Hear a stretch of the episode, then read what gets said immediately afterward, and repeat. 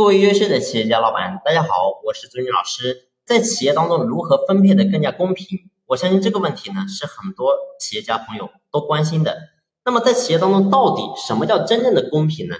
过去呢，我就和大家讲过一个例子，我说很简单，你会发现我们国家在过去改革开放之前所遵循的、所崇尚的叫做共产主义，也就是说，所有的人，然后呢，你家有的，别人家也有。别人家有的，你家也有，所以呢，是一个绝对平均的一个社会。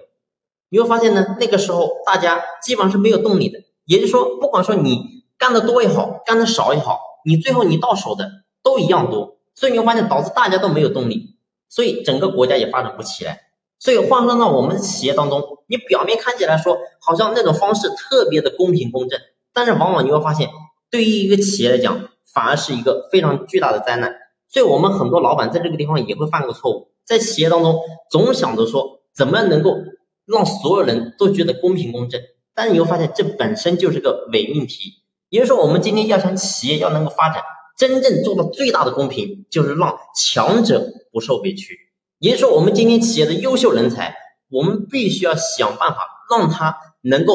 好上加好，让他受不了。让他觉得我不应该获得那么好的，最后能够超出我的预期，一定要让他有这种感觉，而只有这样，你会发现强者才能够更加的奋斗。而关于弱者，如果说他本身他能力就不行，他技术也不行，他的结果也不好，那请问我们做老板，你凭什么要给他好的一个待遇呢？你凭什么给他好的一个发展空间呢？如果说你给他好的，那你会发现你就是对人才、对强者的侮辱。所以，永远记住，在企业当中，要想真正做到公平，就是不让我们的强者受到委屈，永远不要做劣币驱逐良币的事情。好了，这期的分享呢，就先分享到这里，感谢你的用心聆听，谢谢。